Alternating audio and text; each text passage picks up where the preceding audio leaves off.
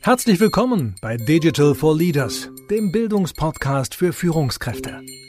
Ihr Host, Jan Weira, beschäftigt sich als Gründer von University for Industry täglich mit den vielfältigen Themenfeldern der Digitalisierung. Lernen Sie von spannenden Experten und anhand von Praxisbeispielen, wie Unternehmen erfolgreich die digitale Transformation meistern. Liebe Hörerinnen, liebe Hörer, hier im Podcast geht es, wie der Name ja schon sagt, um Digitalthemen. Und egal mit wem ich in den letzten Wochen und Monaten über Digitalisierung spreche, ein Thema gibt es, an dem kommt man da nicht vorbei. Ähm, Generative AI, ähm, also erzeugende künstliche Intelligenz. Ähm, ich denke, wir alle kennen das prominenteste Beispiel in der Ecke, ähm, ChatGPT. Ähm, und das war ja auch immer wieder Teil von Diskussionen zu verschiedenen Themen hier im, im Podcast, zu verschiedenen ja auch Industrie- und Use-Case Deep Dives. Und ich freue mich, dass wir heute mal eine ganze Folge nur zu diesem Thema Generative AI spendieren können, dass wir so ein bisschen, ja, so einen Rundumschlag wagen und einfach mal darauf gucken, was hat's damit eigentlich auf sich. Und ich freue mich heute, einen Experten begrüßen zu dürfen, einen Gast begrüßen zu dürfen, der genau mit diesem Thema sich, glaube ich, in dieser Breite auch auseinandersetzt und der das nicht nur bei einem Unternehmen oder in einem Themengebiet gesehen hat, sondern schon in einer Reihe von, von Unternehmen. Mein heutiger Gast ist Dr. Julian Kircher. Er ist Partner bei McKinsey Company in Berlin. Lieber Julian, ähm, schön, dass du heute zu Gast bist und dir Zeit für uns nimmst. Super, danke, lieber Jan, dass ich bei euch sein darf und ich freue mich auf die Diskussion. Ja, du ich mich auch. Bevor wir jetzt tief in diese spannende Thema einschlagen, äh, einsteigen, äh, magst du dich äh, einfach mal kurz vorstellen, ein paar Worte zu dir, was du so den ganzen Tag treibst, vielleicht auch was dein Hintergrund ist und, und wie du auch äh, zu diesem Thema Generative AI eigentlich gekommen bist. Ja, sehr gern. Ähm, ja, du hast ja schon gesagt, ich bin Partner im Berliner Büro von McKinsey, ähm, promovierter Humangeograf und war eigentlich mal an der Universität ähm, war da auch Juniorprofessor und dann war es mir irgendwann zu wenig angewandt und so bin ich dann äh, quasi in der Beratung äh, gelandet. Ähm, und ich habe in der Beratung angefangen mit dem ganzen Thema Education, weil ich ja gesagt habe, Mensch, irgendwie Uni, ich glaube, da kann man vieles besser machen. Aber wie du dir vorstellen kannst, ist jetzt Education ein relativ kleiner Bereich bei McKinsey. Mhm. Bin mhm. dann von Education so auf den Bereich Corporate Learning gekommen, wo wir schon einiges mehr machen, also mit große Unternehmen dazu arbeiten, wie sie eigentlich ihre Mitarbeiter fort- und weiterbilden und habe dann darüber so ein Stück weit äh, mich immer mehr ausgeweitet, habe dann äh, als nächstes Workforce Planning gemacht, weil irgendwie viele Corporate Academies gar nicht wussten, was sie eigentlich an Mitarbeitern fort- und weiterbilden müssen, also eigentlich die Fähigkeiten, die sie brauchen. Und irgendwann habe ich dann angefangen, so das ganze Spektrum ähm, im HR-Bereich zu machen. Im Grunde genommen ist meine Tagline mittlerweile bei McKinsey, I do HR for a living. Und ja. äh, wenn das die Tagline ist, kommt man natürlich so ein Thema Generative AI aktuell nicht vorbei, weil da im Prinzip alle gerade die Fragen zu stellen. Ne? Ja, ja, to total spannend und so kennen wir uns ja auch. Ja, also wir kennen uns ja auch aus diesen Diskussionen rund um das Thema Learning, rund um das Thema Corporate Learning. Darum soll es heute aber mal nicht gehen, ja, sondern heute geht es um Generative AI. Um, ich habe das vorhin schon mal gesagt, wenn man das auf Deutsch übersetzt, dann müsste man das erzeugende künstliche Intelligenz eigentlich nennen. Ähm, ja, was ist denn das? Erklär uns doch mal bitte, was das ist. Ja, also Sie meinen meine Laiendefinition und äh, du hast mich ja vorhin so als Experten angepriesen, aber die Wahrheit ist natürlich auch bei dem, bei dem Thema, glaube ich, ist es für alle, die sich um beschäftigen, ein Stück weit noch, noch Neuland und wir lernen alle gemeinsam. Aber meine Laiendefinition wäre, was das Besondere an Generative AI ist, ist, dass ich aus unstrukturierten Daten, und das kann äh, Textmaterial sein, Videomaterial sein, ähm, äh, Bildmaterial sein, sinnvollen Inhalt herstellen kann, ähm, neuen Inhalt herstellen kann. Und das ist äh, ein großer ähm, Unterschied zu allem, was wir vorher gesehen haben. Früher A, die Daten ähm, quasi bei einer künstlichen Intelligenz immer relativ stark strukturieren musste, damit die künstliche Intelligenz auch was damit anfangen kann. Und B, ehrlich gesagt, das, was dann dabei raus kann, äh, wir kennen alle die Chatbots noch von vor zwei, drei Jahren, auch ähm, ja, äh, sag ich mal, sehr beschränkt war und nicht wirklich weit gesprungen ist auf Basis dessen, was man da reingefüttert hat. Ja, und ich glaube, das ist der große Unterschied, dass man jetzt im Prinzip alles reinwerfen kann und dann auch überraschend gute Ergebnisse zurückbekommt. Ich glaube, die meisten der Hörer haben wahrscheinlich auch mal ChatGPT ähm, ausprobiert, was ja viele fasziniert und was in der Tat, glaube ich, mit allem, was man vor so vor zwei, drei, fünf Jahren gesehen hat, äh, kolossaler Unterschied ist, wie viel, ja, ja, wie viel, wie viel Smartness da plötzlich in den Antworten steckt. Ja. Mhm. Und das ist ja auch ähm, so, so dass ja der, der aktuelle Hype, den es gibt, ist, glaube ich, weil es sichtbar geworden ist, was da möglich ist und weil aber, da hast du jetzt schon irgendwie, wenn ich dich richtig verstehe, gesagt, halt jetzt Dinge möglich sind, die vielleicht vor zwei, drei Jahren noch nicht möglich sind, oder? Also ein gewisser technologischer Durchbruch schon auch, den wir jetzt erleben, oder? Also nicht nur Hype. Ja, also auf jeden Fall. Also um ganz ehrlich zu sein, ich war eingangs durchaus auch skeptisch ähm, mhm. und dachte, das ist ein bisschen so die nächste Kuh, die durchs Golf hier gejagt wird. Ähm, ist eine große Versprechung gemacht worden, was jetzt Gen AI alles bedeutet für Produktivität und wie viel Zeit da freigesetzt wird. Das hat mich so ein bisschen am Anfang erinnert ähm, an so die Diskussion zur digitalen Transformation vor zehn Jahren, wo ja auch mhm. viele Versprechungen gemacht worden sind, was das alles an Produktivität bringt und wo man ganz ehrlich ist, äh, ehrlich gesagt nicht viel von sich materialisiert hat. Ja. Mein Blick ist aber auf Generative AI, dass ich hier wirklich glaube, das ist schon anders. Und ich glaube, das ist quasi im HR-Bereich zu bleiben, wo ich mich ja viel mit beschäftige oder fast ausschließlich mit beschäftige, ähm, ich, ich glaube schon heute sieht man ähm, ganz, ganz viele Anwendungsfälle, die sich Mitarbeiterinnen und Mitarbeiter einfach so selber bauen und womit sie ihre eigene Produktivität äh, nach vorne bringen. Und das finde ich faszinierend. Einfach mal ein Beispiel zu geben.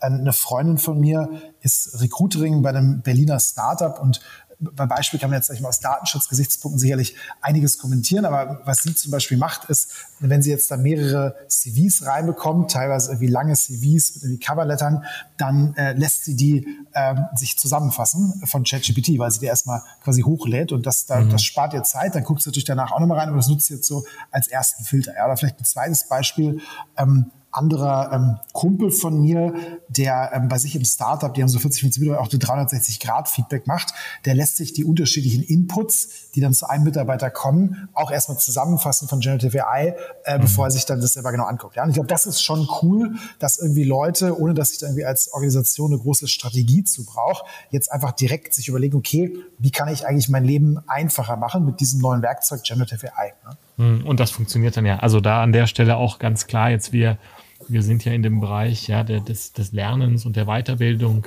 ähm, unterwegs und wir und meine Mitarbeiterinnen und Mitarbeiter nutzen das auch ganz aktiv im Bereich der Content-Erzeugung beispielsweise, wo es, wo es Prozesse einfach massiv beschleunigt. Ja? Also den Mensch braucht es da trotzdem und es braucht trotzdem meine Mitarbeiter, die da, die da drauf gucken, aber da kann man schon was bewirken. Jetzt hast du Beispiele genannt, ja aus dem, aus dem Startup-Umfeld, aus deinem Bekanntenkreis. Jetzt habt ihr sicherlich als McKinsey aber auch eine Perspektive ja darauf, was sind so die großen Use Cases von Generative AI, wenn man insbesondere an die größeren Unternehmen und an die Gesamtwirtschaft ähm, denkt, was sind das aus deiner Sicht, wo du sagst, so ja, diese, was sind diese vielversprechenden typischen Use Cases, die es da eigentlich geben wird und wo, wo so ein bisschen auch deine Erwartung ist, das werden so die großen Themen sein, wofür man das nutzen kann. Ja, also wir sehen da vier große Blöcke an Use mhm. Cases. Wir nennen das so die Four Cs. Ähm, den ersten habe ich gerade schon mit einem Beispiel unterfüttert. Ähm, Concision. Das heißt einfach Generative AI nutzen, um Inhalte zusammenzufassen. Und das kann Generative AI auch heute schon total mhm. gut. Da hatte ich ja gerade das Beispiel im 69 mhm. Grad Feedback, auch die CVs, das ist echt klasse, was Generative AI da mhm. kann. Das zweite ist, und das hast du gerade angerissen, äh, Creating Content. Mhm. Ähm, da hast du gesagt, wie du lässt quasi deinen Bereich Lernen, äh, Inhalte erstellen. Ich glaube, das ist ein super Beispiel. HR sehe ich auch oft, dass viele mittlerweile ihre Job Descriptions, was mhm. ja früher mal eine mühselige Tätigkeit war, vor wie einem Jahr noch, jetzt mittlerweile auch von ChatGPT schreiben lassen mit erstaunlich guten Ergebnissen. Mhm. Das dritte ist, und ähm, ich glaube, da ist noch am meisten ich, Entwicklungsarbeit notwendig, aber nichtsdestotrotz auch schon viel weiter als allein vor einem Jahr, ist das ganze Thema Customer ähm, Engagement, also im Prinzip wirklich mal intelligenten Chatbot, äh, der wirklich mal auf das reagieren kann, was ich sage, egal in welchem Format ich es reinwerfe. Und dann last but not least, das ist, glaube ich, auch ein sehr faszinierender Use Case, das ganze Thema Coding ähm, und Software, ähm, mhm. ja, wo quasi der Programmierer plötzlich mit Hilfe von dem Co-Piloten ChatGPT ähm, programmiert, viel, viel schneller programmieren kann, teilweise auch in Sprache programmieren kann, die er eigentlich nur so, so halb kann und vielleicht da wieder im HR-Bereich ein Use Case, da zum Beispiel Code sich schreiben lässt, um irgendwie HR-Daten zu analysieren. Das ist schon ähm, finde ich extrem spannend. Aber das sind so die vier, sag ich mal, großen Building Blocks, die wir da an Use Cases sehen. Mhm. Und gibt es aus eurer Sicht ähm, bestimmte Branchen oder Funktionen, also wenn man auf Branchen und dann auch Unternehmensfunktionen gibt, wo, wo du irgendwie sagen würdest, aus eurer Sicht, disruptiert die einen vielleicht mehr und die anderen weniger oder bestimmte Funktionen, also der HR-Bereich ähm, inklusive Learning, dass der sehr disruptiert wird. Ich glaube, da haben wir beide die Meinung, dass das so kommen wird. Ja, aber darüber hinaus hast du da auch eine Perspektive? Ja, also ich, ich glaube, angekommen ist das Thema so ziemlich überall. Also wir haben kürzlich so eine Umfrage gemacht in Europa ähm, unter unseren Klienten, mhm. wer ähm, schreibt eigentlich gerade so ein erstes Draft einer Generative AI-Strategie und da mhm. haben tatsächlich 80 Prozent der Unternehmen entlang aller wow. Branchen gesagt, wir sind da dran. Ja, also es wow. gibt im Prinzip da fast keinen mehr, der jetzt irgendwie da den Schuss nicht gehört hat. Wir haben da als zweite Frage gestellt, wer hat denn schon irgendwas wirklich institutionalisiert, irgendwas live? Also wer hat zumindest irgendwie schon mal so einen Piloten mhm. äh, gebaut und live? Das war nur noch eins von fünf Unternehmen. Ja, also ich glaube, da sind wir jetzt gerade schon noch ähm, okay. eher in einem, sag ich mal, konzeptionellen ähm, Stand.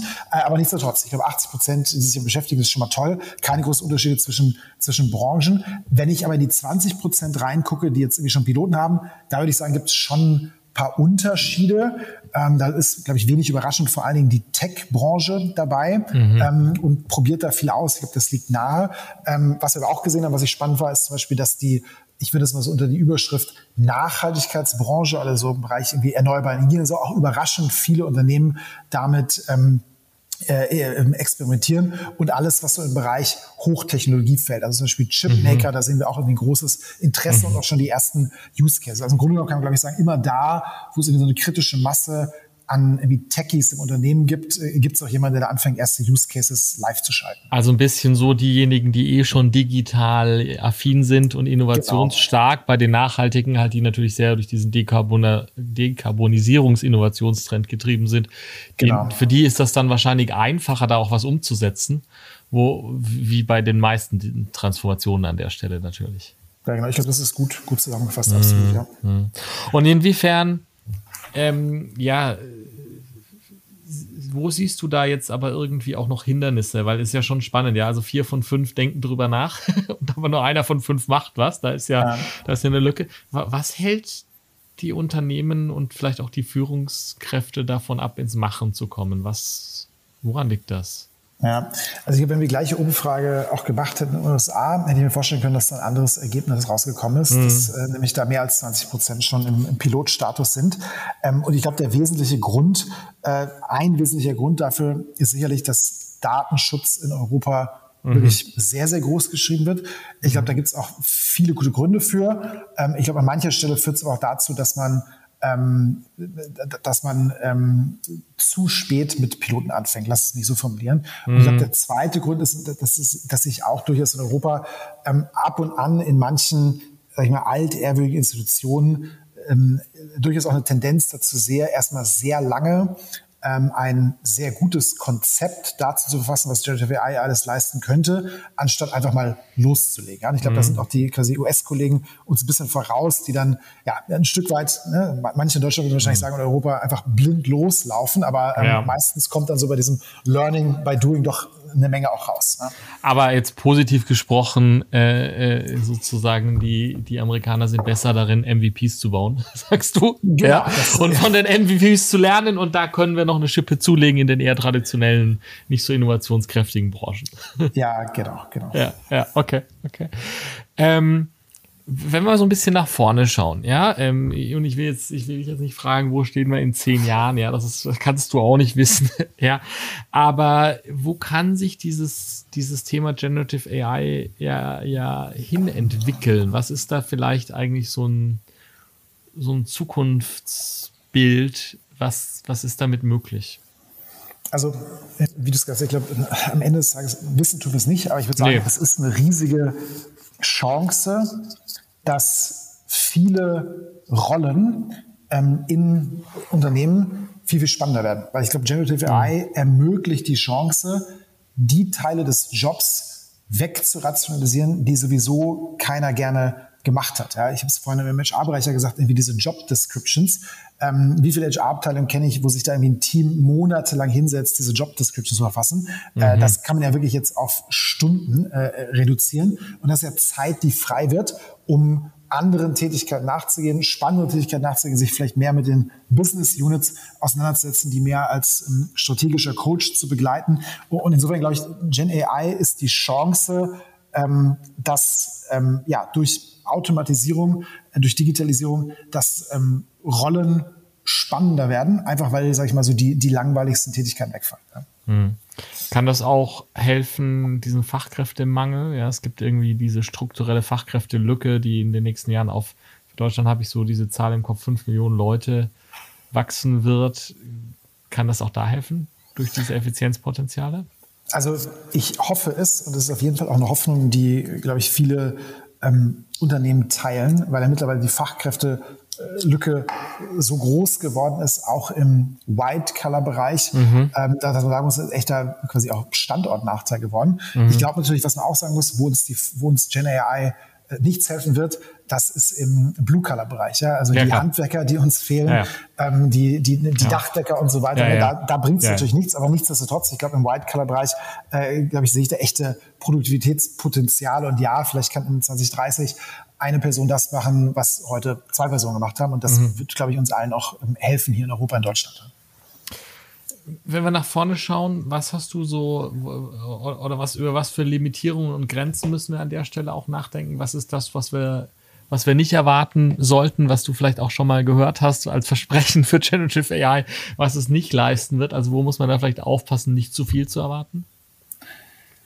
Ja, ich glaube, dass diese, also, also dass diese Furcht, der immer wieder geäußert wird, ähm, auch bei Generative AI, dass irgendwie ganze Jobs, Jobs, Jobkategorien wegfallen. Ich, ich glaube, das wird so nicht eintreten. Ich glaube, Jobs werden sich ändern, mhm. ähm, aber die werden, glaube ich, jetzt nicht komplett wegfallen. Und ich glaube, ähm, am Ende wird auch Generative AI ähm, nicht die eierlegende Wollmilchsau sein. Ja? Also ich glaube, mhm. das ähm, wird unser Leben ähm, erleichtern. Äh, es wird, glaube ich, jetzt nicht zu einer absoluten Kehrtwende führen ähm, in der Art und Weise, wie wir Arbeit machen. Zumindest jetzt kann ich es mir noch nicht vorstellen. Mhm, okay. Jetzt haben wir, ich glaube, jetzt haben wir über Use Cases geredet, jetzt haben wir über Potenziale geredet. Wenn ich jetzt an unsere Hörerschaft hier im Podcast rede, was ja digitale Macher, sage ich immer so schön sind, was Führungskräfte sind, ja, ähm, die stellen sich vielleicht die Frage, also vielleicht haben Sie, liebe Hörer, liebe Hörer, äh, schon so eine Strategie? Vielleicht gehören Sie aber auch zu den 20 Prozent, die das noch nicht haben. Ja, und ähm, nach der Statistik, die wir vorhin gehört haben, ist es ja relativ wahrscheinlich, dass Sie vielleicht noch nicht in der Umsetzung sind. Damit kommen wir zu der Frage, was sollte ich denn jetzt tun, wenn ich das Thema Generative AI in meinem Unternehmen angehen möchte? Wie nähere ich mich dem? Wie denke ich über Implementierung nach? Hast du da eine Antwort? Vielleicht auch eine Struktur, wie man das angehen könnte? Ja, also die Struktur hier, die ich vorstellen will, ist relativ simpel und ähm, lässt sich zusammenfassen in, in einfach loslegen. Ja? Und vielleicht auch hier ein konkretes Beispiel, wie es einer meiner Klienten gemacht hat. Ähm, die haben sich ganz bewusst nicht gesagt, wir nehmen uns jetzt Zeit, um die perfekte Strategie zu verfassen, um auszuloten, wo überall im Unternehmen sind die Potenziale, dann auszurechnen, wie groß ist der Value Pool, den ich heben könnte mit Generative AI und äh, dann das systematisch alles zu priorisieren und dann irgendwann, wenn ich diese ganzen, sag ich mal, Anführungszeichen, fast ja schon akademischen Arbeiten vollzogen habe, wirklich loslegen mit den ersten Piloten, sondern Piloten, sondern die haben ganz bewusst gesagt, lasst uns einfach mal als Führungsteam zusammenkommen in einem halbtägigen Workshop und einfach mal Ideen entwickeln, gemeinsam mit unseren Techies. Was sind Use Cases, die wir allesamt extrem spannend finden, die wir jetzt einfach sofort auf die Straße bringen wollen? So, und den einen Use Case, den sie dann äh, sofort auch quasi angegangen sind und der mittlerweile live ist, ist, dass sie gesagt haben, sie bauen ein, das ist jetzt auch wieder ein Use Case aus dem HR-Bereich natürlich bei mir, sie bauen ein Chatbot, ähm, der sich erstmal um das ganze Thema Urlaub kümmert. So in diesem Chatbot kann ich fragen, ähm, wie sieht eigentlich die ähm, Urlaubsvorgabe äh, aus hier bei uns im Unternehmen? Ähm, das hätte ich natürlich vorher auch schon raussuchen können, irgendwie aus dem Internet PDF runterladen. Die kann mhm. ich mir auch fragen, Mensch, ähm, lieber Chatbot, wie viel Urlaub habe ich eigentlich noch? Ähm, und mhm. das ist quasi verbunden mit SAP SuccessFactors und sagt er dann irgendwie, Julian, du hast jetzt noch 16 Tage Urlaub. Mhm. Ähm, und ähm, ich kann ihn da auch fragen, ähm, könntest du bitte nächsten Donnerstag, Freitag mir als Urlaub einbuchen und meinen Chef auch darüber informieren? Und dann macht er das auch. Ja? Und das fanden die einen wirklich spannenden Use Case, weil sie so ein ganz nerviges Buchungstool hatten für Urlaub, wo irgendwie alle mit unzufrieden waren. Und da sagt man jetzt irgendwie ein kleiner Punkt, aber du weißt ja, wie es manchmal ist. Diese kleinen Sachen ja. prägen dann doch manchmal auch die Erfahrung. Da haben irgendwie alle genervt und gesagt, Mensch, da gucken wir jetzt mal irgendwie, was Gen AI uns da helfen kann. Haben sie ja diesen Chatbot gebaut. Und sowas finde ich total cool. Und das würde ich eigentlich allen Unternehmen nahelegen, da jetzt nicht zu lange, ja, und mir ist bewusst, dass es ein Stück weit auch ironisch ist, dass jetzt von mir als Strategieberater kommt, ja, aber nicht zu lange Strategie entwickeln, sondern lieber viel, viel schneller gucken, was könnten jetzt hier die ersten Minimum Viable Products sein, die ersten MVPs sein, die auch dann zeigen in der Organisation, was möglich ist. Und dann kann ich das sukzessive ausweiten. Am Ende brauche ich natürlich auch einen Blick aufs große Ganze. Aber ich glaube, ähm, aus meiner Sicht, das ist das Geheimrezept, um da jetzt vorne mit dabei zu sein bei diesem Thema. Ja, das heißt eigentlich, dieses, diese Best Practice, die du da ja schon irgendwie mitbringst, ist, ist sozusagen dieses klein und greifbar starten, weil wie du das beschreibst, das erinnert mich an die Hackathons, die irgendwie vor, ja. vor fünf, sechs Jahren sehr populär waren bei anderen Digitalisierungsthemen und mit denen man einfach mal was auf die Beine gestellt hat und dann anhand dessen sind neue Ideen entstanden, andere wurden inspiriert und dann muss man natürlich parallel dazu oder im, im Nachgang das Ganze schon strategisch ähm, ganzheitlich einbetten. Ja.